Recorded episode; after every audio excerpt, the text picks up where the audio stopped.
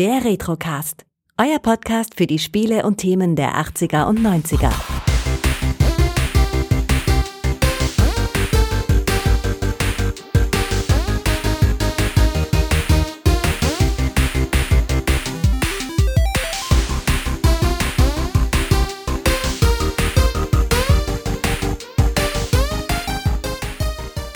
Hallo Todde.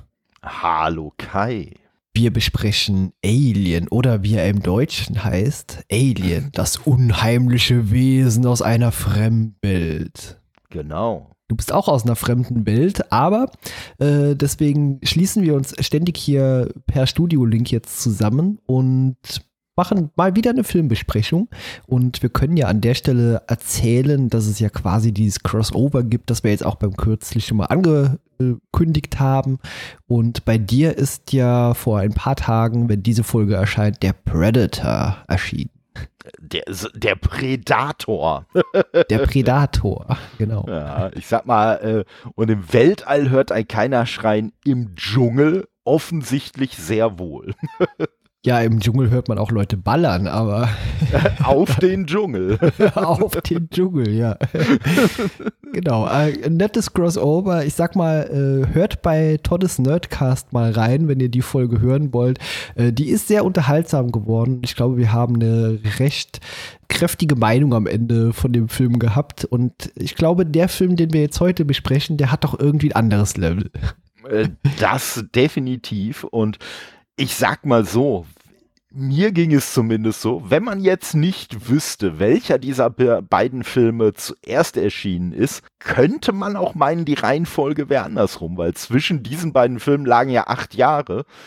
Aber ich finde, Alien wirkt vielleicht von bestimmten Entscheidungen, die doch ein bisschen auf die 70er schließen lassen, abgesehen, wirkt Alien irgendwie doch moderner, muss ich sagen. Ja, er wirkt unfassbar gut gealtert. Ja, diese mhm. paar Szenen, die du ansprichst, äh, sind vor allem so die Szenen, wenn die irgendwie rauchend oder so an, oh, ja. auf diesem Raumschiff äh, sitzen. Ja, dachte ich mir auf, auch. Auf okay. diesem Rauchschiff. Ra Rauchschiff, genau. Rauch, Rauchschiff äh, Nostromo, ja. Genau. Deswegen qualmt es da auch ständig. Ja. Richtig, richtig. Ja, also das, das ist sowieso was, also das haben sie ja auch hinterher in den, in den späteren äh, äh Filmen äh, noch übernommen und wo ich halt immer so denke, also jetzt mal unabhängig davon, wie schlau oder auch nicht schlau das ist zu rauchen, ähm, aber wo ich mir halt auch mal denke, hm, an so einem, äh, also auf so einem Raumschiff, da gibt's doch äh, ne, bestimmte Gasgemische, äh, die vielleicht auch nicht unbedingt immer den Gasgemischen auf der Erde entsprechen. Also wie gut das da ist, überhaupt mit offenem Feuer zu hantieren, wage ich schon mal zu bezweifeln. Und also, ob man da dann unbedingt rauchen muss, ich weiß es nicht. Ja, ich finde dieses Raumschiff sowieso ein bisschen ungewöhnlich. Also da tropft es ja auch oder regnet es äh, an manchen Stellen von der Decke. Also das, okay, habe ich mich gedacht, was ist, was ist denn da los? Äh, wartet das keiner? Ist das normal, dass das da runter regnet? Oder?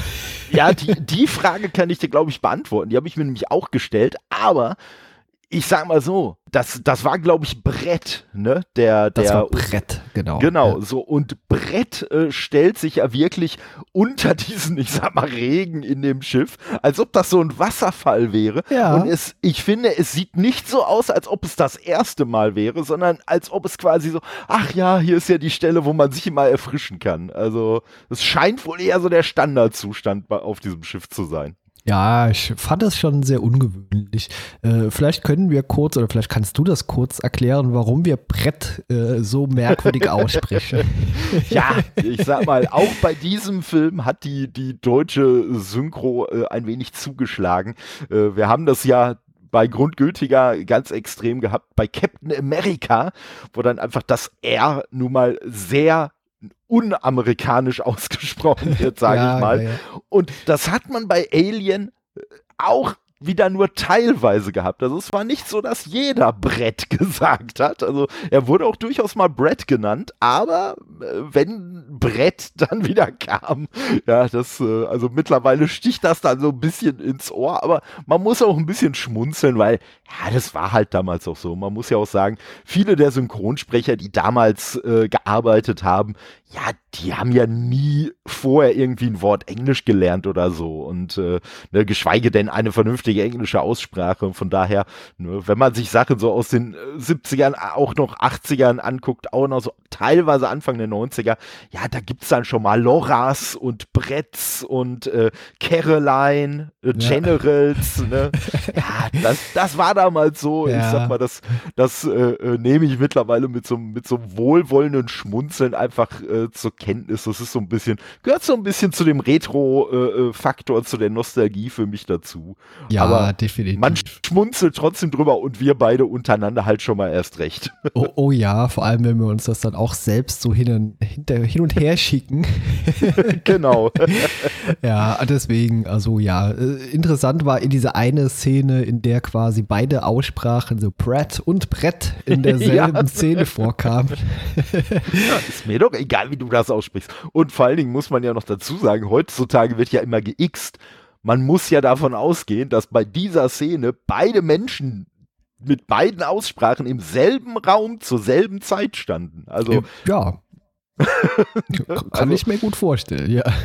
Also es wird schon eine bewusste Entscheidung gewesen sein, von dem Einsprecher eben nicht Brett zu sagen. Ja, genau. Ähm, interessant ist, ich habe den Film Alien ja sehr lange nie gesehen, also die ganze Filmreihe. Also die anderen Filme, die weiteren, kenne ich bisher überhaupt noch gar nicht. Deswegen wird das in den nächsten Wochen auch ein besonderes Erlebnis für mich. Den ersten Alien hier, das unheimliche Wesen aus einer fremden Welt, habe ich in, im letzten Jahr erstmalig gesehen. Und deswegen muss ich sagen, äh, auch als Fan von Horrorfilmen, und das ist ein Science-Fiction-Horrorfilm, das ist noch bei weitem mhm. kein Actionfilm. Äh, und das macht er schon sehr gut. Ja, also man muss ja auch sagen, äh, und, und das meine ich gar nicht, das meine ich gar nicht negativ, aber ich sag mal so ungefähr die erste Stunde des Films passiert ja auch kaum was. Also da wird ja wirklich nur Spannung aufgebaut und wie gerade schon erwähnt, überhaupt nicht abfällig gemeint. Ne? Das ist absolut anerkennend gemeint, weil der Film ist ja trotzdem nicht langweilig. Auf keinen es, Fall, es, ja. Ne, es wird ja trotzdem eine geniale Stimmung aufgebaut.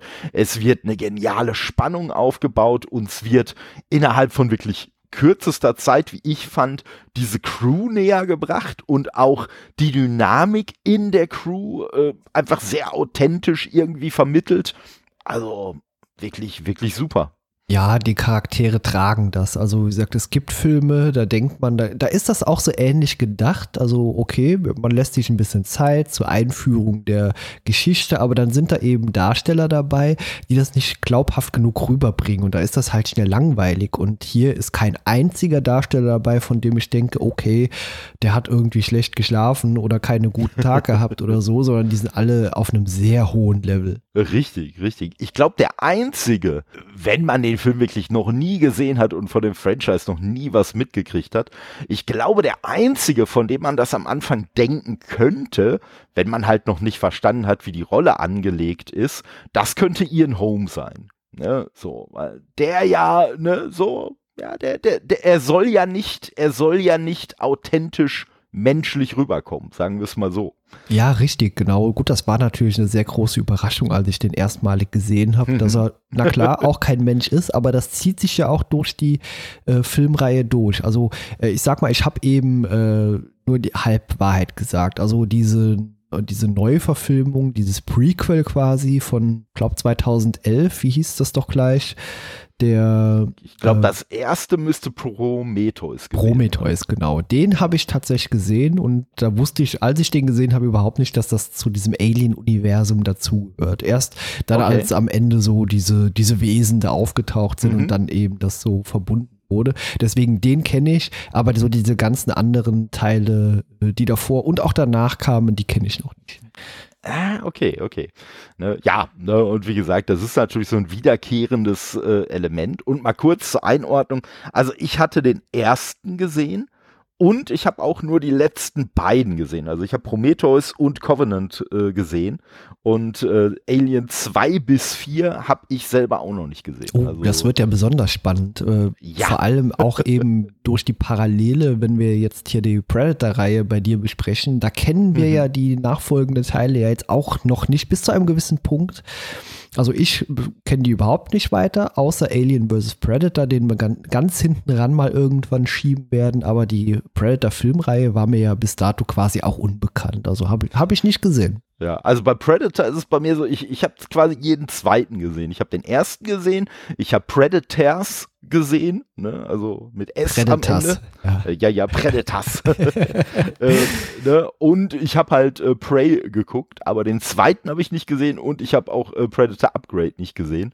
Also von daher werden wir da auf jeden Fall äh, trotzdem ein ähnliches äh, Erlebnis haben. Und ja, man muss natürlich sagen, vieles, was jetzt im ersten Alien-Film äh, auftaucht, ist natürlich auch wirklich Teil der Popkultur geworden. Das heißt, selbst wenn du, ne, wie äh, du sagtest, bis letztes Jahr den Film noch nicht gesehen hast, ja, sowas wie die Facehugger, ein Chestburster, äh, äh, äh, und so weiter, das kennt man halt alles. Ob man den Film jetzt gesehen hat oder nicht, weil das einfach so ikonisch ist und äh, ja, Ne, das äh, ist es ja nicht umsonst geworden. Sag ich sag mal. mal bei diesem ursprünglichen Namen, also der Originaltitel Alien, also ohne diesen hm? Bullshit im Deutschen, den man da wieder dran geklatscht hat, weil natürlich niemand wusste, was ein Alien ist, was natürlich beabsichtigt ist. Also klar gab es da mit Sicherheit Trailer, aber es gibt auch mit Sicherheit Leute, die diesen Begriff Alien hören und äh, darunter vermutlich eher so was Fremdartiges, Seltsames, vielleicht auch ein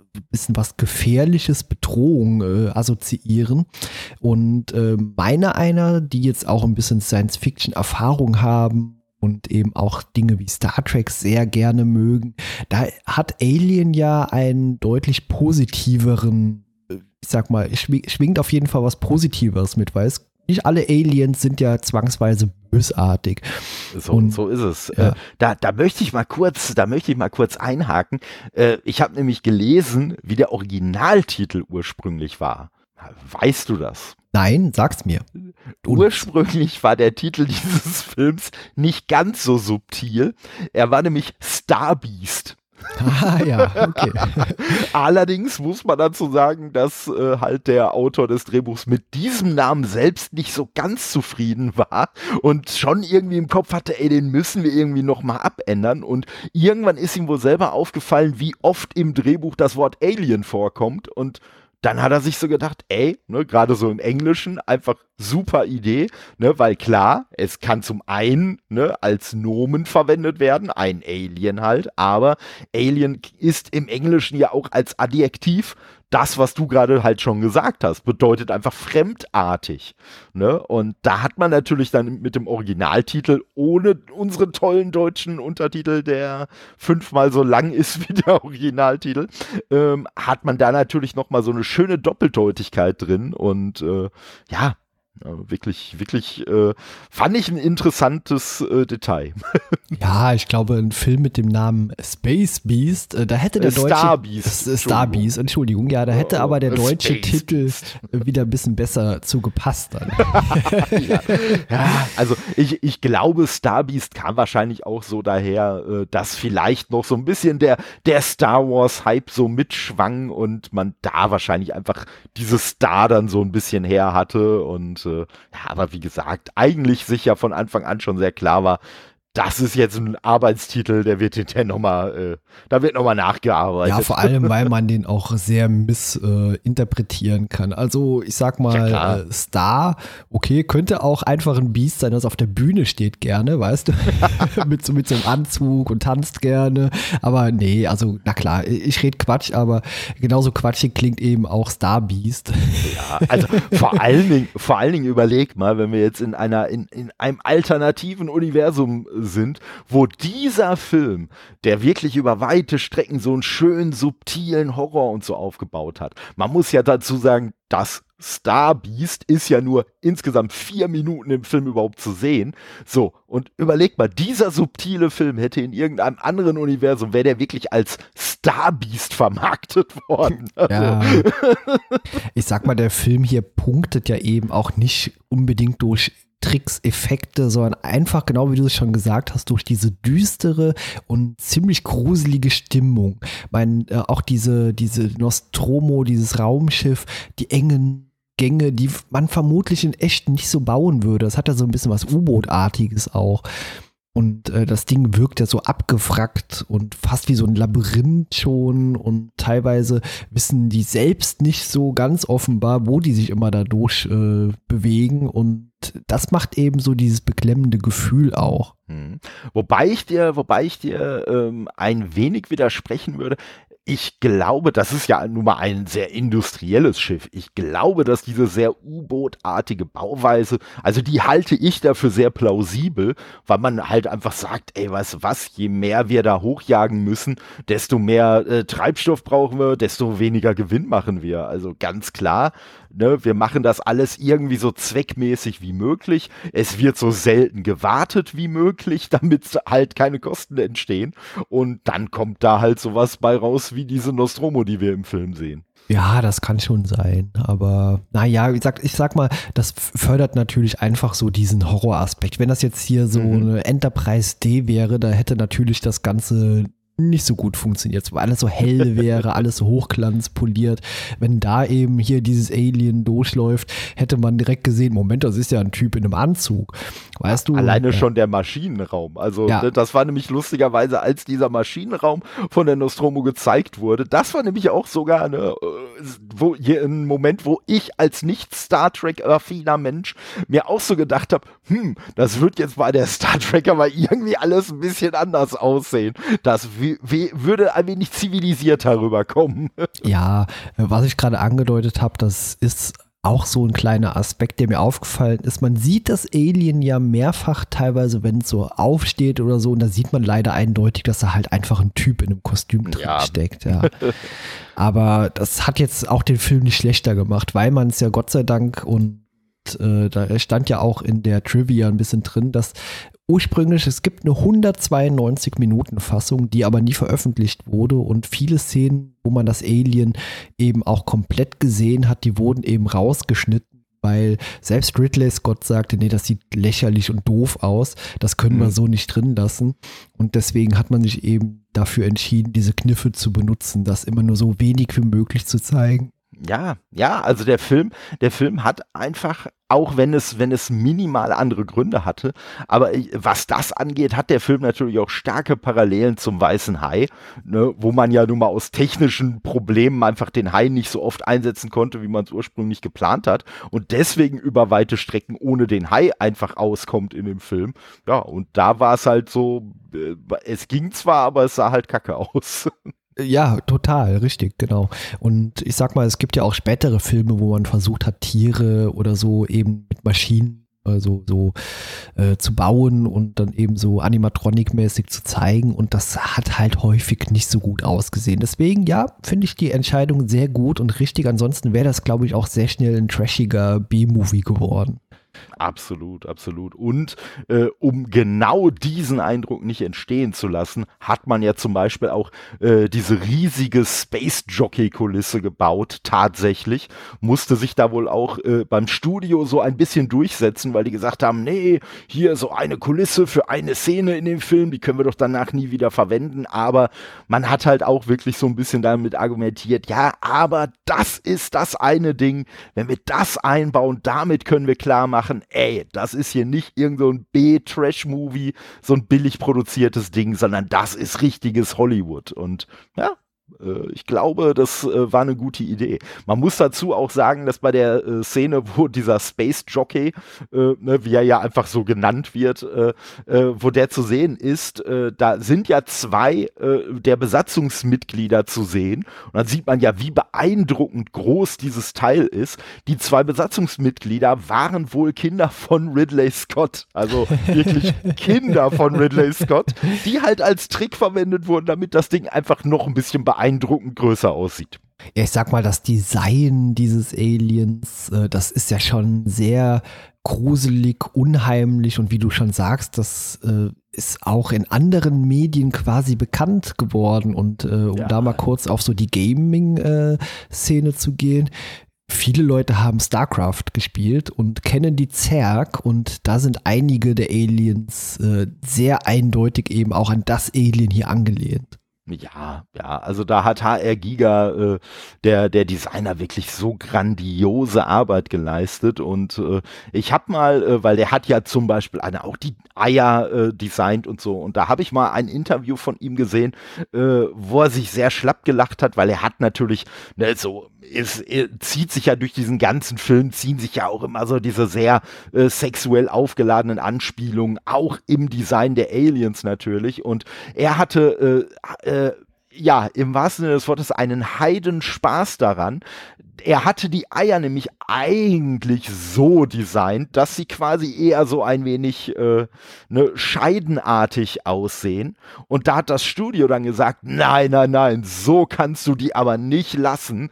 Äh, das sieht uns zu unanständig aus. Statt einem Schlitz mach bitte quer darüber noch einen zweiten Schlitz, worüber er sich halt total gefreut hat, weil er gesagt hat, ey, klasse, jetzt kann ich da nicht nur eine doppelte Scheide einbauen, ich habe auch noch christliche Symbolik da drin, über die ich mich damit dann quasi lustig machen kann. Ja, war er sofort dabei. ja, also ich sag mal so, dieses Design, diese Idee muss man ja erstmal haben, so ein Alien-Maul, aus dem dann nochmal so andere Zähne so rausfahren, ja, das ist schon ja. unfassbar gruselig. Ja.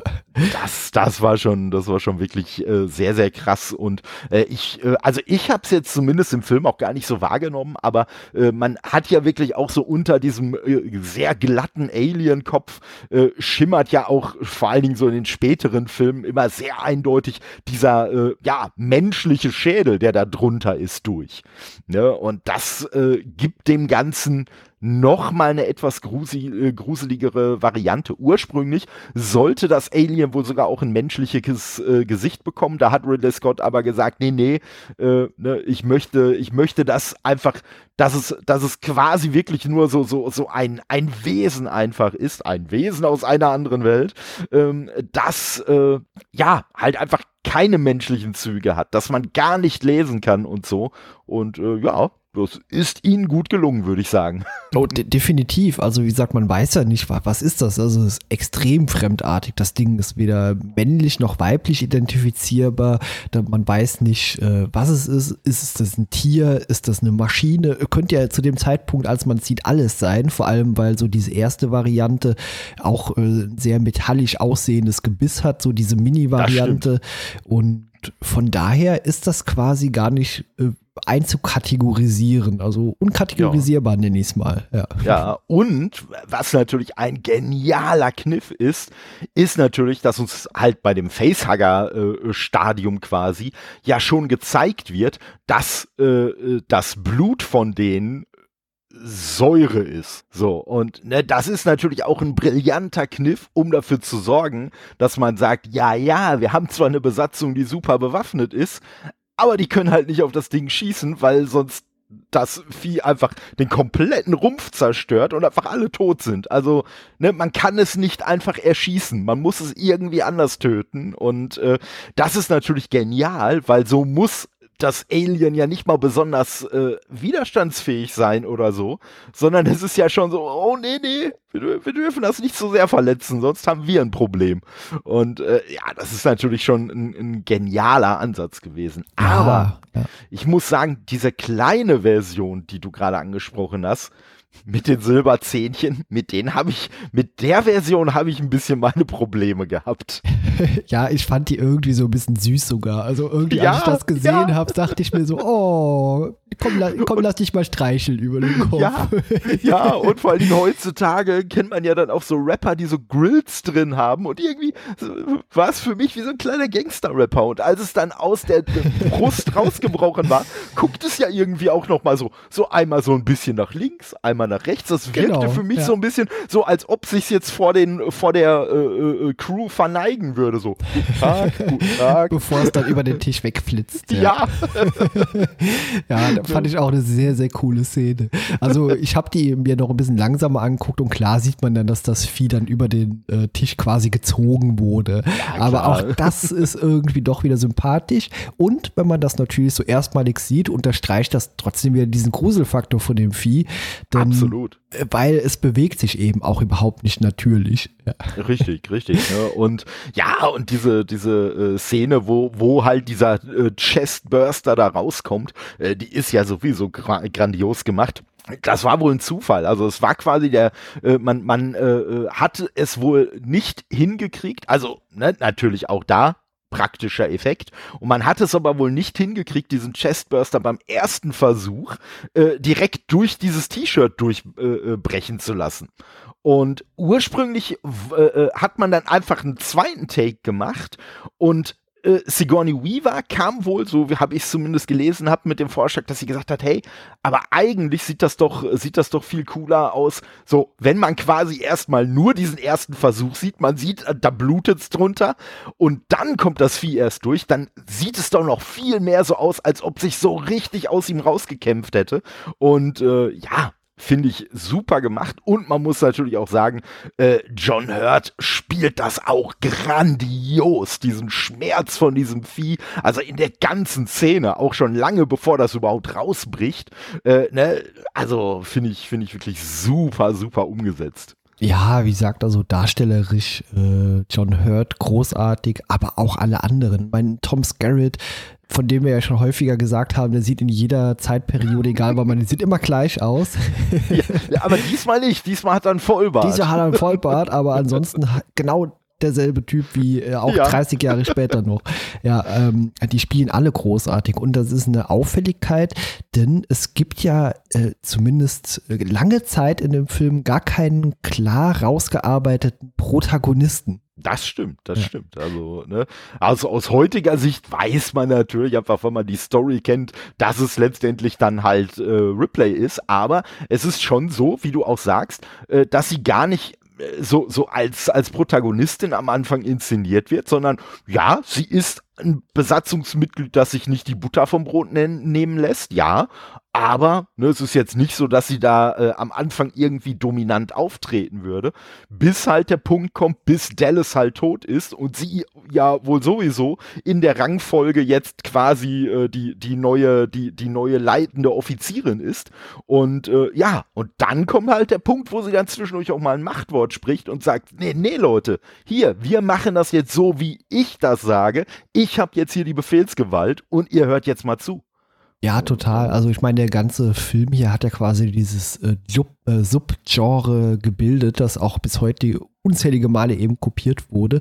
Also Science Fiction, Horror und ich sag mal, das wurde ja auch äh, in späteren Filmen, auch den, den wir schon letztes Jahr hier Halloween-Zeit besprochen haben, Critters 4, äh, der äh, unfassbar schlecht ist, aber mein, auch der geht ja in so eine ähnliche Richtung. Wir sind im Weltraum, wir haben irgendwelche Viecher an Bord und äh, das wurde ja unzählige Male kopiert. Also man kann sagen, hier Alien, der hat so diesen Grundstein zumindest für dieses Untergenre des Horrors äh, gelegt. Und was er gemacht hat, er hat quasi erstmalig und äh, das soll wohl auch auf Verlangen von Ridley Scott passiert sein, denn ursprünglich war Ripley ein männlicher Charakter, mit Sigourney Weaver quasi die erste Actionheldin äh, der Filmgeschichte eingeführt. Krass, krass. Und äh, man muss halt auch dazu sagen, also ich musste, ich habe echt mal geguckt, wie alt denn Sigourney Weaver war, als sie den Film gedreht hat. Weil man muss halt sagen, also die sieht ja auch immer noch fantastisch aus. Ne? Also mal davon abgesehen, dass sie halt auch eine super Darstellerin ist. Aber sie sieht ja auch heute immer noch fantastisch aus. Aber ich fand es schon unglaublich, dass sie zu dem Zeitpunkt auch schon 30 Jahre alt war. Mhm, also ja. Ne? Also hätte da jetzt gestanden, sie war da 20, hätte ich es auch sofort geglaubt. Hätte ich gesagt, okay, Ne? Er ist auch eine Person, Frau. der man nicht so das Alter richtig ansieht. Und nee. äh, ich sag mal, da passt sie mit Tom Skerritt und Ian Holm, ja, Ian ja. Holm, auch wunderbar in die äh, Reihe rein, denn auch der sieht eigentlich genauso aus wie 20 Jahre später, als er den Hobbit äh, gespielt hat. Das, das, stimmt, das stimmt. Und bei dem war es auch so, so am Anfang, als die Namen eingeblendet wurden, weil ich hatte den gar nicht mehr im Kopf, dass der da mitspielt. Und dann habe ich, äh, und, und bei dem Namen hat es bei mir auch nicht direkt geklingelt, aber ich habe, als ich den Namen gelesen habe, Ich würde sagen, Moment mal, der Name, der Name sagt dir doch jetzt auch irgendwie noch was. Wer war das denn? Naja, komm, wirst du schon gleich sehen. Ja klar, da so ein aufgetauchtes, wie du schon sagst. Er sieht halt einfach immer noch genau, äh, oder er sah da halt schon so aus, wie dann später beim Hobbit auch. Und da war natürlich direkt wieder, oder halt erstmal bei Herr der Ringe. Ja, bei äh, der Herr der Ringe, äh, klar. Im Hobbit war es ja jemand anderes. Richtig. Also er hat halt nur den ursprünglichen Genau. Hobbit, einen Hobbit gespielt, genau. Genau. Bilbo ne? Und, äh, so, so ist es, ne? Und ja, und das ist, und das war echt klasse. Ich muss sagen, bei, bei John Hurt habe ich so ein bisschen gedacht, ach, guck mal. Das, das war so, das war so die Zeit, als ihm noch nicht wehgetan wurde. Da sah er noch jung aus und frisch. Also, da war er zwar auch schon irgendwie so Mitte 30 oder so, glaube ich, aber äh, äh, auf jeden Fall, oder Anfang 40, ja, ich glaube 39 war er da. Weil ich habe halt wirklich dann mal so geguckt, so Tom Skerritt war, glaube ich, 46, wobei ich das halt auch schon krass finde, wie lange der dann danach auch immer noch halt so aussah wie Ja. mit 46. Ne, die Haare wurden ein bisschen grauer, okay, aber ansonsten, ne, und äh, ja, und äh, wie gesagt, also das, das war halt wirklich so, äh, so ein bisschen, ach guck mal, der, der, der kleine John. Ja, äh, er sieht irgendwie alt und jung äh, zur gleichen Zeit aus. Genau. Ja, also, also gerade bei John Hurt finde ich auch, ist es in diesem Film halt auch so, so ein bisschen je nach Kamerawinkel und je nachdem, wie das Licht so einfällt, sieht er halt entweder wirklich aus, so wie Anfang 30 oder vielleicht sogar noch unter 30 und in anderen Szenen, wie du schon sagst, dann wirklich so, äh, ja, in Anführungszeichen uralt. Aber das ist ja bei der Rolle, die er da spielen soll, ist ja auch gar kein Nachteil. Ne? Also, äh, Ja, das stimmt. das. Ich meine, Sigourney Weaver habe ich natürlich erstmalig überhaupt kennengelernt, eher durch die Ghostbusters-Filme. Natürlich, Und natürlich. Ne? Klar, Dana Barrett, äh, auch sehr ikonische Rolle. Und sie hat es ja eben auch geschafft, äh, ja, erste Actionheldin zu werden, aber auch durchaus sich von diesem Genre zu befreien und auch ganz andere Rollen zu spielen. Also ich sag mal, Gorillas im Nebel, äh, 1492 äh, und äh, Galaxy Quest dann eher so Comedy. Also die kann ja auch Mhm. wirklich alles spielen. Absolut, absolut. Und ja, und ne, sie, sie hat einfach, sie hat einfach eine super Ausstrahlung. Sie kann auch super spielen. Das finde ich ja auch gerade, das finde ich ja auch gerade bei diesem Film einfach so genial, weil ich sag mal so, in der Zeit, bevor sie Anführerin wird, also sie ist ja wirklich schon, ne, sag ich mal, sie ist einfach tough. Ne, das ist wirklich halt, ne, wie ich vorhin schon gesagt habe, die lässt sich einfach nicht von irgendwem die Butter vom Brot nehmen. Aber hinterher so in der Szene, wo sie dann auf einmal alleine dasteht, da bringt sie es halt auch extrem genial rüber, diese Angst, diese Panik, die sie auf einmal erfasst, halt auch rüberzubringen. Ne, wo dann halt so ist, so, oh fuck, also jetzt bewege ich mich wirklich so auf einem Terrain, wo ich gar nicht mehr weiß, was los ist. Und äh, ich finde es auch genial, äh, dass sie ja diese, diese Selbstzerstörungssequenz einleitet und sich dann ja quasi umentscheidet, es ihr aber nicht gelingt. So, ne, das äh, finde ich passt zu dem Film, passt das einfach so super, dass man dann wirklich auch so ihre Verzweiflung einfach nochmal sieht und äh, nochmal unterstreicht, dass sie halt sagt, boah, scheiße, verdammt, jetzt habe ich wirklich nur noch fünf Minuten Zeit, mir irgendwann einfallen zu lassen und das umzusetzen. Ja, Ja, total. also- Und man sieht eben auch den ganzen Film über, dass hier auch äh, einfach quasi normale Menschen agieren. Also die sind Mhm. da in dieser Situation. Ja, die haben natürlich eine gewisse äh, Grundausbildung, ich meine, die sind im Weltraum unterwegs, aber die sind also nicht so wie so, so, so extrem drüber wie hier beim Predator, weißt du, so Mhm. wir sind die geilsten, wir sind die besten, wir verziehen keine Miene und uns kann nichts Angst einjagen, sondern die sind einfach Menschen hier und äh, die Angst, äh, die, die schwitzen, äh, die sehen schmutzig aus. Das ist einfach total nachvollziehbar, wie die sich fühlen und das beklemmende Gefühl dann auf äh, an Bord äh, eben dieses Schiffs auch. Ich meine, das ist schon so ein bisschen fast klaustro, äh, phob- äh, klaustrophobischer Space Horror, würde ich es fast nennen. ja, ja, also äh, äh, würde ich, würde ich auf jeden Fall so unterstreichen. Und das Coole ist, äh, was ich auch gelesen habe, äh, die Dialoge, weil das war auch so ein Aspekt, der mir aufgefallen ist, dass ich mir so dachte, ey, wie geil ist das denn? Diese Dialoge wirken einfach nicht wie Dialoge ne, für irgendeinen Film, sondern einfach wie Gespräche. Das kommt aber wohl daher, dass tatsächlich ein Großteil der Dialoge improvisiert war. Also, ja, ja. Ne, sie haben halt wirklich als normale Menschen äh, miteinander gesprochen. Und das ergibt natürlich so viel Sinn, wenn man es weiß, äh, dass es dann so geworden ist, wie es geworden ist. Und äh, ich vermute mal, dass man bei dieser äh, Ein äh, Eingangssequenz, die ich so erwähnt habe, wo das, wo die Crew vorgestellt wird, wo sie dann ne, aus dem, ja gerade so aus dem Kälteschlaf erwacht sind und dann da alle um diese, um diesen großen Essenstisch sitzen. Ich denke mal, dass man wahrscheinlich wirklich einfach gesagt hat, ey, weißt du was, wir lassen, halten jetzt die Kamera einfach mal drauf. Die kriegen natürlich so ihre zwei, drei Punkte mitgeteilt, die irgendwie in dieses Gespräch mit eingebaut werden müssen. Das schon. Aber ansonsten lass die einfach zusammen futtern, trinken und irgendwas erzählen. Ne? Ja, genau und, wie die äh, Szene, als hier das Alien aus äh, John Hurt rausgeplatzt ist. Da hat man den äh, Leuten, also den Darstellern, überhaupt nicht gesagt, dass es gleich sehr viel Blut spritzen wird. Und deswegen sieht die Szene auch einfach so plausibel aus, weil ja, die haben sie selbst erschrocken und man hat das eingefangen. Ja, ja, das muss man sagen, das ist ja sowieso so ein bisschen so ein, so ein Element, was danach äh, auch häufiger mal in Filmen äh, eingesetzt wurde. Also so spontan, auch wenn das filmisch natürlich was ganz anderes ist, aber spontan fällt mir der erste Stirb langsam ein, äh, wo man ja Alan Rickman äh, quasi gesagt hat, so hey, auf drei lassen wir dich fallen, äh, ne, für seine, für seine berühmte Sturzszene und er dann so, okay, und dann hat man ihn aber schon bei zwei fallen lassen. Ja. Und deswegen war sein Schreck dann in dem Moment halt auch wirklich authentisch, weil er in dem Moment wirklich nicht damit gerechnet hat, dass er fällt. Ja, ich sag mal, der Film hat ja viel richtig gemacht und äh, wir haben eben gesagt, mal abgesehen von dem albernen Arbeitstitel, den man Gott sei Dank geändert hat, äh, hätte es auch noch äh, ein äh, alternatives Ende gegeben, das ich auch nicht vorenthalten möchte, denn äh, es hätte durchaus passieren können, wenn man sich dafür entschieden hätte, dass Ripley äh, am Ende gegen also Kampf gegen das Alien getötet worden wäre und anschließend das Alien mit der Stimme von Captain Dallas einen Funkspruch zur Erde geschickt hätte. Aber die Idee wurde Gott sei Dank fallen lassen. Also das hätte, ich glaube, dann hätten wir den Film jetzt eher bei Grundgütiger besprochen.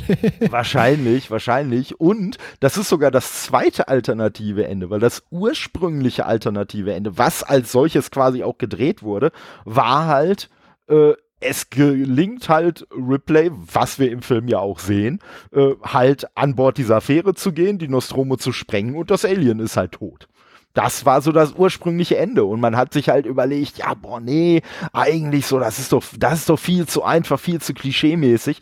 Und dann hat Ridley Scott wohl wirklich nochmal äh, das Budget um eine halbe Million äh, erhöht bekommen, damit er dann wirklich so diese Endszene, die es dann tatsächlich geworden ist, an Bord dieser Fähre, äh, die dann wirklich noch drehen zu können. Und äh, ja, ich sag mal, an Bord dieser Fähre, da ist auch quasi das, der, der größte und einzige Kritikpunkt, den ich habe. Warum zum Teufel hat der Film die ganze Zeit so ein extrem hohes Niveau und am Ende muss ich Sigourney Weaver doch noch ausziehen und mit der äh, Unterhose halb vom Hintern guckend dadurch das Shuttle laufen. Das ist doch so ja. sowas von überflüssig gewesen. Warum, also, warum muss da am Ende noch doch noch so eine sexistische Kackszene rein? Ja, ja, ich fand die, ich fand die auch doof. Also vor allen Dingen, äh, weil man die Szene aus meiner Sicht äh, eigentlich hätte man nur ein Element gebraucht, um die Szene äh, besser sein zu lassen, nämlich eben nicht so eine komische knappe Unterhose. Ja. Das hätte schon gereicht. Wäre es ja. einfach, wäre es einfach eine Boxershorts oder sowas gewesen, so. Das hätte schon gereicht, weil das, was man uns ja eigentlich in der Szene so ein bisschen transportieren will, mal abgesehen davon, dass natürlich der Film sowieso auch vor sexuellen Anspielungen und so strotzt, die aber wenigstens immer so halbwegs subtil äh, äh einbaut. Aber die Szene soll uns ja eigentlich so vermute ich jetzt zumindest, die soll ja eigentlich eher andeuten, hey, sie fühlt sich jetzt sicher, sie fühlt sich jetzt safe, jetzt kann sie quasi verwundbar werden und so. Alles gut und schön, aber wie du schon sagst, dazu passt nicht dieser halb aus der Unterhose guckende Hintern. Ja, also, nee, also da, da habe ich mir gedacht, oh Leute, warum zum Teufel habt ihr das denn jetzt bitte gemacht? Also hätte überhaupt nicht sein müssen. Also, wie gesagt, das hat mich am Ende sogar äh, auf eine ungute Art und Weise abgelenkt. Also nicht, dass Sigourney Viva, Sigourney Viva nicht eine absolut hübsche Frau ist, die das so durchaus tragen konnte, aber äh, das hat irgendwie so die Atmosphäre so ein bisschen rausgezogen am Ende. Also wie gesagt, vor allem, weil man es eben übertrieben hat damit. Bauchfrei hier äh, die, den Po-Ritze noch äh, gesehen und so würde sie vermutlich niemals diese Unterhose tragen. Also wie gesagt, das war mir ein bisschen too much am Ende. Ja, ja, und wie gesagt, man hätte es mit einer anderen Unterhose oder, was mir gerade einfällt, man hätte es mit einem normalen Unterhemd, hätte man das Problem auch schon lösen können, weil dann wahrscheinlich diese Lücke auch äh, einfach bedeckt gewesen wäre. Ja, also, vor allem räkelt sie sich am Ende dann auch noch so ganz merkwürdig, also setzt ja. sich selber noch so merkwürdig in Pose, dass sie den restlichen Film nie gemacht hat. Also äh, da merkt man schon eindeutig, und das passt zu dem, was du eben gesagt hast, das wurde irgendwie nachgedreht. Also wenn man so mhm. mit diesem ursprünglichen Ende nicht zufrieden war, genauso wirkt das nämlich auch so ein bisschen rangeflanscht. Ja, ja. Ja, und es war sogar noch eine ursprüngliche Idee, äh, dass äh, das Alien äh, von ihr in der Szene sexuell erregt wird. Und ei, in, der, ei, ei. in, dem Moment, wo sie sich dann ja in diesem Schrank äh, äh, mit, den, mit den anderen Anzügen befindet, sollte das Alien dann quasi ganz nah an diesen Schrank gehen ne, vor, diese, vor dieses Glasdingen und dann, während es Sigourney Weaver anglotzt, sich quasi selber betatschen, um sich quasi mit Sigourney zu vergleichen. Ei, äh, ei, ei. Äh, beziehungsweise ja, ja es hätte um noch halt gefehlt, dass irgendwo so im Unterleib auch noch so ein kleines Mini-Alien rausgefahren wäre. Dann, dann hätte ich ausgemacht, ja. ja, also deswegen, es war schon, das war schon eine gute Entscheidung, dass man das zumindest weggelassen hat. Aber ich gebe dir recht, also diese Szene fand ich irgendwie auch so ein bisschen, so ein bisschen unnötig.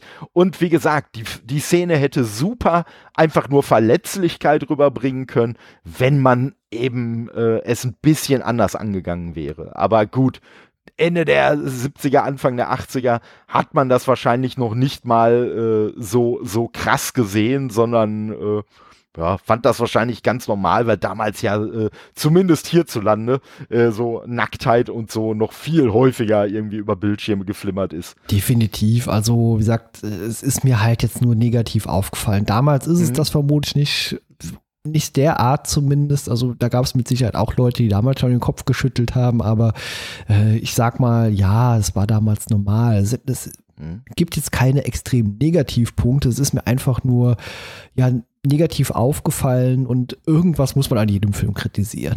Ja, klar, ja klar. Und ich, ja, und wie gesagt, also das muss ich halt auch sagen, das ist auch so ein bisschen, das ist mir halt auch so ein bisschen äh, sauer aufgestoßen. Vielleicht nicht ganz so sauer wie dir, aber auch auf jeden Fall sauer, weil ich es halt auch so gedacht habe, weil ich so gedacht habe, ey, trotz dieser ganzen sexuellen Anspielung, die es in dem Film bisher gab, ist der so bemerkenswert unsexistisch gewesen. Ja, ja, total. So, deswegen. Ne, sie, ja. So, und ne, dann genau am Ende sowas einzubauen und es gab auch noch mal einen Plan, da hat aber glücklicherweise Tom Skerritt äh, sich dann gegen ausgesprochen. Es sollte ursprünglich halt auch noch mal eine Szene geben, äh, in der er und Ripley Sex haben, ja. äh, weil man ja, weil man halt so wurde es zumindest argumentiert, halt einfach zeigen wollte, so, ja, ne, was weiß ich, die nutzen das so ein bisschen als Zeitvertreib an Bord, wenn sie halt da so lange unterwegs sind. Das könnte ich ja grundsätzlich sogar noch nachvollziehen. Das haben sie in, ich weiß gar nicht, ob es bei Prometheus oder äh, bei Covenant war, ich glaube bei Covenant, da haben sie es letztendlich, haben sie dann dieses Element in dem Film tatsächlich aufgegriffen. Ja, ich wollte es gerade sagen, bei Prometheus ja, war das ja hier genau. Charlie Theron und äh, Idris Elba, genau, ja. Richtig, ne? So, da haben sie das Ding nochmal aufgegriffen, so, okay, das ist eh ein anderer Film gewesen, ja, gut. Ähm, aber ja, in dem Film hätte es einfach gestört und Tom Skerritt hat halt auch gesagt, ey Leute, ganz ehrlich, das bringt den Film kein bisschen weiter. Aus meiner Sicht stört sogar eigentlich eher so ein bisschen den Ton, den der Film grundsätzlich hat. Äh, sollen wir das nicht besser rauslassen? Ja, zumal so. Tom Skerritt auch jetzt kein Darsteller ist, bei dem ich mir, mit dem ich mir irgendwie so eine Sexszene vorstellen kann. Nee, also mal nee, abgesehen also, davon. Und, ja. ja. und vor allen Dingen, man muss sich ja überlegen, ne, so, ey, ne, nichts, nichts gegen Altersunterschiede in Beziehungen. Hey, wenn da Leute irgendwie auseinanderliegen und damit klarkommen, da Bock drauf haben und so, alles super, gar keine Frage. Aber ich, wie gesagt, Tom Skerritt, soweit ich das weiß, war damals 46, sie war 30. Also da wären 16 Jahre Altersunterschied zwischen gewesen und das hätte schon wahrscheinlich einfach auch ein bisschen unangenehm gewirkt. Also, ja, das äh, hätte auch nicht zum Charakter von äh, Sigourney nee. Weaver gepasst. Nee. Und man muss halt auch echt ganz, ganz ehrlich sagen, ich glaube, wir haben es bei, bei Top Gun ja schon mal erwähnt, so Tom Skerritt wirkt einfach irgendwie ein bisschen immer so wie der nette Opa, so wie der nette Onkel. Ich, äh, ja, der hat bestimmt mal Sex gehabt, aber das möchte ich nicht sehen. genau, ja. ja, das ist, das will ich auch von John Hurt nicht sehen, das will ich von Ian Holm nicht sehen. Und oh eigentlich Gott, hat das, Oh Gott, oh Gott, ei, ei, ei. Boah, jetzt, jetzt kommen aber ganz schlimme Bilder auf. Ich die Orgie auf der Nostromo. Oi, oi, oi. das wäre dann die Post, äh, Pornstromo. Ja, ja, ja, ja, Ich muss aber sagen, wir, wir loben hier die ganze Zeit Sigourney Weaver so. Äh, ich finde, wer so ein bisschen in den Hintergrund rückt, obwohl sie eigentlich gar nicht äh, schlecht spielt, ist halt Veronica Cartwright, die die Lambert spielt, also die zweite, das zweite weibliche Besatzungsmitglied. Äh, die ja, ich sag mal, die bleibt halt, weil die Rolle es so vorgibt, die bleibt halt relativ blass. Außer bei dem Chestburster, da wird es ein bisschen rot. wegen dem Blut und so. Äh, ja. äh, nee, aber ansonsten, ne, so, ähm, ja, gerät sie da irgendwie sehr in den Hintergrund. Und ich muss äh, auch zugeben, vor dem Rewatch hatte ich gar nicht mehr auf dem Schirm, dass es überhaupt eine zweite weibliche Rolle gab. Also. Ja, ich habe den Film letztes Jahr gesehen, erstmalig, und an verschiedene Charaktere konnte ich mich auch nicht mehr erinnern. Und da gehörte sie auch dazu, ja. Aber ja, ich glaube, ja. solche Charaktere gehören auch irgendwie in jeden Film rein. Also die agieren so im Hintergrund, damit es eben nicht so leer aussieht auf diesem Schiff. Das hätte wieder andere Fragen aufgeworfen, warum die nur zu dritt sind da. Aber ja, ja aber sie hat rein schauspielerisch kann man ihr ja auch nichts ankreiden. Nein, nein, nein, aber, da, aber das ist ja, wie du schon auch richtig gesagt hast, das kann man ja wirklich buchstäblich nicht einem einzigen der Darsteller und ne, an der Szene, äh, an der Stelle möchte ich auch noch mal, ne, wir haben ja vorhin den Brett äh, so ein wenig kritisch äh, äh, quasi erwähnt, aber da möchte ich auch die deutsche Synchro noch mal hervorheben, weil auch die deutsche Synchro es ja super hingekriegt hat, äh, halt so dieses Natürliche einfach aufkommen zu lassen, das eben nicht so übertrieben filmartig wirkt. Also ne, auch da noch mal Hut ab. Ja, da waren auch schon sehr erfahrene Leute dabei, die auch lange Zeit danach noch eben aktiv waren. Ein Helmut Kraus, ein Frank Laubrecht, eine Alexandra Lange. Und das sind auch Namen, die teilweise bis heute noch sehr aktiv sind. Mhm. Und äh, ja, auf jeden Fall, auf jeden Fall zurecht. Und wen ich auf jeden Fall auf jeden Fall noch äh, extrem äh, lobend erwähnen muss, ähm, ist, jetzt muss ich, jetzt muss ich gerade gucken, dass ich den, dass ich den Namen nicht verhunze. Äh, du, du, du, kannst mal eben kurz äh, ein, einen anderen Fact droppen oder so. Musst du noch ein paar Trockenübungen machen. Ja, genau. ja. Ich habe ja schon mal erwähnt, dass die Urfassung des Films 192 Minuten lang äh, gewesen ist und da eben auch viele Szenen dabei waren, die letztendlich äh, zu Recht vermutlich rausgeflogen sind. Aber äh, es gab eine gelöschte Szene, in der das Alien irgendwelche Vorräte der Mannschaft geplündert hat und dann in den Leichen der Crew quasi Eier einsetzt äh, oder so die Leichen benutzt, um neue Eier zu produzieren. Also das eine der Szenen, die dann nicht mehr im Film existieren. Und ich weiß jetzt gar nicht, welche Fassung wir gesehen haben. Ob die Kinofassung oder die eine Minute kürzeren Director's Cut. Weißt du das? Äh, das war nicht der Director's Cut, soweit ich das weiß, weil im Director's Cut gibt es äh, eine Szene, wo Lambert äh, Ripley ohrfeigt dafür, dass Ripley ja die quasi nicht aus der Schleuse rauslassen wollte. Und die Szene habe ich zumindest in dem Film nicht okay, gesehen. Ja, nee, also, da, gut. Dann haben wir die Kinofassung gesehen. Die äh, Director's Cut, der soll ein bisschen, ja, ich sag mal, flotter geschnitten sein, damit es so ein bisschen mehr actionmäßig ist. Ja. Genau, so. Und äh, ja, ich sag mal, äh, du, du hast jetzt auch brillant äh, meine kleine Suchpause überbrückt. Ähm, ben Bird meinte ich. Ich äh, war nämlich schon wieder kurz davor, ihn Brad Bird zu nennen. Und das ist ein anderer, der wird auch nicht mit 2T geschrieben. Und das ist der Sounddesigner von dem Film, der aus meiner Sicht auch wirklich einen grandiosen Job abgeliefert hat.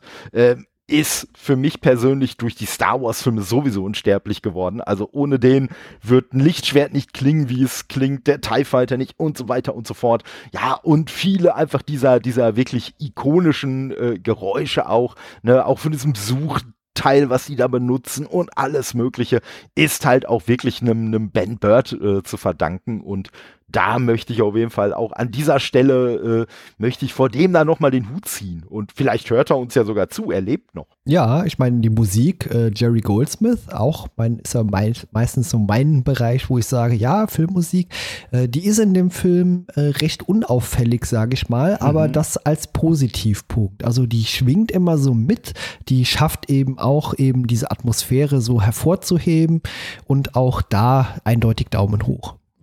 Also äh, äh, ging mir auch so, vor allen Dingen, weil die halt auch wirklich, weil die halt auch wirklich, ne, jetzt so, und die Vergleiche liegen nun mal nah, weil das ja das Crossover ist. Äh, ne, wenn man sich überlegt, wie, wie überladen äh, Alan Silvestri äh, den, den Score von äh, äh, Predator gemacht hat, ne, dann ist das wirklich so die absolute Antithese dazu. Alleine halt schon wirklich auch die, die Tatsache, äh, dass halt auch wirklich spärlich mit Musik gearbeitet wird, dass man auch wirklich häufig nur einfach Geräusche von der Maschine und von irgendwelchen Tätigkeiten, die gerade ausgeübt werden, äh, hört und eben nur kaum Musik, die wirklich nur so ein bisschen die Atmosphäre unterstreicht, anstatt sie ja äh, so ein wenig äh, zu versuchen zu dominieren, wie das bei Predator war. Und äh, ja, also auch von mir da ganz großer Daumen nach oben. Ja, definitiv. Also auch die Kameraarbeit, die Szenen, die teilweise benutzt wurden, die unterstreichen in jeder Szene wirklich so dieses raue, schmutzige, dieses organische dann damit äh, verknüpfte und einfach, dass es eben so realistisch ist. Also ja, genauso mhm. kann ich mir sowas vorstellen. Wenn irgendwie es sowas gäbe, dann würde das vermutlich so ablaufen. Also auch so die Leute untereinander, da gibt es Konflikte äh, da, da, halten sich Leute, wie eben auch äh, Ripley zu Beginn, als sie da die Leute nicht aus der Luftschleuse gelassen haben, äh, eben so, ja, die haben ihre Regeln, die haben ihre Gesetze und auch wenn so dieses Unternehmen, für die die arbeiten, äh, so, so ein bisschen immer so ein Fragezeichen bei mir äh, verursacht hat, was ist denn das für eine Firma? Ja, wir wissen, okay, ähm, irgendein Erzfrachter, glaube ich, wurde gesagt, äh, der irgendwie lange unterwegs war, aber so genau weiß man ja auch nicht, was diese Firma macht. Mhm. Das wird dann auch erst tatsächlich später äh, in den Film äh, äh kommt das glaube ich erst raus. Also ich weiß noch nicht mal, ob hier der der Name hier die die äh, ich, ich äh, überlege gerade sogar, ob der Wayland oder Wieland Corporation ausgesprochen wird. Auf jeden Fall äh, bin ich mir gar nicht sicher, ob der Name in diesem Film irgendwie großartig auftaucht. Also äh, ja, könnte ich jetzt auch nicht genau sagen, ja. Also es wird, glaube ich, immer nur von der Konzern oder so gesprochen oder zumindest äh, in, äh, bei den Szenen, wo ich jetzt bewusst drauf geachtet habe, ne, wird dann halt immer irgendwie so von, weiß ich nicht, der Konzern, die Firma oder irgendwie sowas halt äh, gesprochen und ja, aber äh, ich sag mal so, nach Befehl 937 kann man sich durchaus vorstellen, dass es nicht die sympathischste Firma ist. Ja, definitiv. Ja. Vor allem äh, auch sehr fadenscheinig, was da so passiert. Also, ich meine, die sind eine Bergbau oder die haben eben sowas in der Art gemacht, irgendwie Erz transportiert und dann hat dieser auch sehr suspekte Bordcomputer sie umgeleitet. Warum kann der das? Warum äh, ist das so? Und warum muss ein Erzfrachter dann irgendwelche Erkundungsmissionen machen, für die sie vielleicht gar nicht ausgebildet sind? Also, wie gesagt, da sind einige Fragen, die ich mir gestellt habe und riesige Fragezeichen. Und äh, die stehen auf meiner Liste, zumindest äh, für die nächsten Filmbesprechungen rund um die Alien-Reihe. ja, ich, ich glaube, also ich glaube grundsätzlich, dass deren Mission schon tatsächlich erstmal die Beförderung da von diesen Ärzten war. Wobei natürlich Beförderung von Ärzten, ne, irgendwie Metallbau und so, könnte ich mir jetzt natürlich dann äh, raus zusammenreimen, dass vielleicht diese Firma auch so ein bisschen in Waffenproduktion äh, beteiligt ist und dass man vielleicht deswegen auch Interesse an diesem Alien hat und sich einfach gedacht hat, hey, wir haben eh gerade ein Schiff in der Nähe, wir haben irgendwie mitgekriegt, dass es da wohl diese Lebensform geben soll, die quasi das ja, der, der ultimative, äh, die, die ultimative Lebensform zum Überleben ist. Und äh, hey, die können wir uns doch einfach mal holen. Und wenn man schon ein wenig Ahnung von dieser Lebensform hatte, dann hat man sich vielleicht sogar gedacht, ganz ehrlich, wenn halt bis auf Ash die ganze Crew dabei draufgehen muss, weil dann mehr oder weniger die Crew einfach nur noch als, äh, ich sag mal, Behälter für die, äh, für die Prototypen äh, benutzt wird, ja, dann ist das halt so. Dann nehmen wir das halt so hin. Ja, war natürlich auch ein sehr spannender Twist, auch damals mit Sicherheit, als der im Kino lief, hier, äh, Oh dass ja. Ian Holm hier Ash eigentlich nur so ein Android ist und äh, die Szenen und ich sag mal die ganze Optik, das hat man ja auch großartig umgesetzt, also auch als er hier quasi der Kopf dann halb auf dem Boden lag und äh, auch dieses Raumschiff ich sag mal, die Effekte, diese Modelle, die man gebaut hat, das sieht cool aus. Bis auf Oh die ja. Lichterketten unten drunter, die sehen so ein bisschen nach Weihnachtsbaum aus. Ja. Da habe ich mich auch gefragt, wa- wa- warum? Vor allen Dingen, weil ja da wirklich so diese Szene kommt, hey, mach die Scheinwerfer an. Und alles, was du erstmal siehst, ist diese komische Lichterkette. Ja, und dann ja. denkst du, hä, was? Ach so, da vorne ist auch noch Licht. Ja, okay. Da gucke ich aber nicht hin, weil ich mitten im Stockdunklen eine Lichterkette baumeln sehe. Was Ja. ist denn da los? Ja, später, wenn das Schiff startet, äh, sind drei von diesen Lichterketten unten drunter und die hängen auch alle so kreuz und quer. Also das kann doch niemand Ja. so da befestigt haben. Ja, also ich, ich weiß auch nicht, ob das irgendwie die Bremslichter sein sollten oder so. Äh. Keine Ahnung. Also ganz, ganz merkwürdig. Und ähm, ja, also da, da äh, hatte ich auch so ein bisschen, da hatte ich auch so ein bisschen Kopfkratzen. Aber insgesamt ein ganz cooles äh, Design, auch von diesem Raumschiff. Ja, Mhm. also alles sehr cool. Ja, also was ich, was ich auch bei der, bei der Rolle von Ash, also von Ian Holm, äh, äh, äh, sehr cool gemacht fand, war, also, naja, sehr cool ist jetzt ein bisschen, bisschen die falsche Einleitung, aber wie gesagt, dieser Film strotzt ja sowieso vor irgendwelchen sexuellen Anspielungen und in der Szene, wo er Ripley ja auch bekämpft und dann ja da in seine komische Ecke äh, wirft, wo man dann ja an der Wand, wenn man drauf achtet, halt auch schon sieht, dass da irgendwelche Nackedei-Bilder äh, hängen und so. Und er dann diese Zeitung zusammenrollt, um, ja, ne, äh, quasi ihren Mund äh, zu penetrieren. Das ergibt natürlich so für einen Menschen überhaupt keinen Sinn, aber ich vermute mal, dass im Gegensatz zum Terminator, wo wir die Frage ja auch schon erörtert haben, Ash wahrscheinlich keine männlichen Reproduktionsorgane besitzt und deswegen wahrscheinlich Ne, weil es war ja einfach eine angedeutete Vergewaltigung, da macht man jetzt einfach nichts anderes draus. Äh, die hätte er natürlich selber mit seinem Körper nicht vornehmen können, aber das ist halt dann auch immer die Sache. Deswegen muss man ja sagen, deswegen wird ja heutzutage auch, um mal ganz kurz ernst zu werden, deswegen wird ja sexueller Missbrauch mittlerweile auch als sexualisierte Gewalt bezeichnet, weil das ja eigentlich mit Sex, mit sexueller Erregung gar nichts zu tun hat, sondern einfach damit, dass jemand über diesen Weg dieser Sexualisierung einfach Macht ausdrücken möchte. Und das ist in der Szene natürlich auch ganz eindeutig so. Und äh, ja, aber auch da super gespielt, super umgesetzt. Und auch diese Szene, auch diese in Anführungszeichen Subtilität dieser Szene, äh, ja, wird halt wirklich durch diese letzte Szene, die wir vorhin beschrieben haben, leider echt noch mal so ein bisschen unterminiert. Also ist so meine Sicht. Ja, leider, aber okay. Der Film ist und äh, das ist äh, eine Meinung, die ich jetzt anders habe als auch beim äh, Predator. Dieser Film hier ist tatsächlich ein Science-Fiction-Horror-Meisterwerk. Ja, also kann ich, kann ich anders nicht, äh, kann ich anders nicht sagen. Also die winzigen kleinen Sachen, die wir jetzt an dem Film auszusetzen haben, äh, ja, geschenkt. Also äh, das ist ein Film, der mittlerweile 43 Jahre alt ist. Also wenn der jetzt wirklich gar nichts hätte, wo man so ein bisschen dran rumkritisieren kann, also dann wäre ich schon äh, äh, richtig gehend schockiert. Also äh, nee, der, der ist wirklich ein Klassiker, der ist auch zu Recht heute immer noch als der Klassiker angesehen, äh, äh, als den man ihn, glaube ich, seit Jahrzehnten halt auch schon sieht. Und äh, ja, ist, obwohl er halt acht Jahre älter ist als der Predator, einfach wesentlich besser gealtert. Ja, genau. Wenn ihr hören wollt, was wir zum Predator zu sagen haben, dann hört euch gerne auch diese sehr unterhaltsame Besprechung bei Todde im Nerdcast an. Den Link findet ihr auch hier in den Show Notes. Und ich bin sehr gespannt, wie sich die Alien oder Aliens-Reihe weiterentwickelt äh, zu, ja, auch geht ja ein bisschen mehr Richtung Actionfilm und weniger mehr so in diesem Horrorbereich. Äh, genau. Wie das da weitergeht und wie da die Qualität äh, in den nächsten äh, Streifen steigt oder fällt. Und ebenso dasselbe beim Predator. so sieht's aus, genau. Ne? In einer Woche geht's mit den Aliens weiter.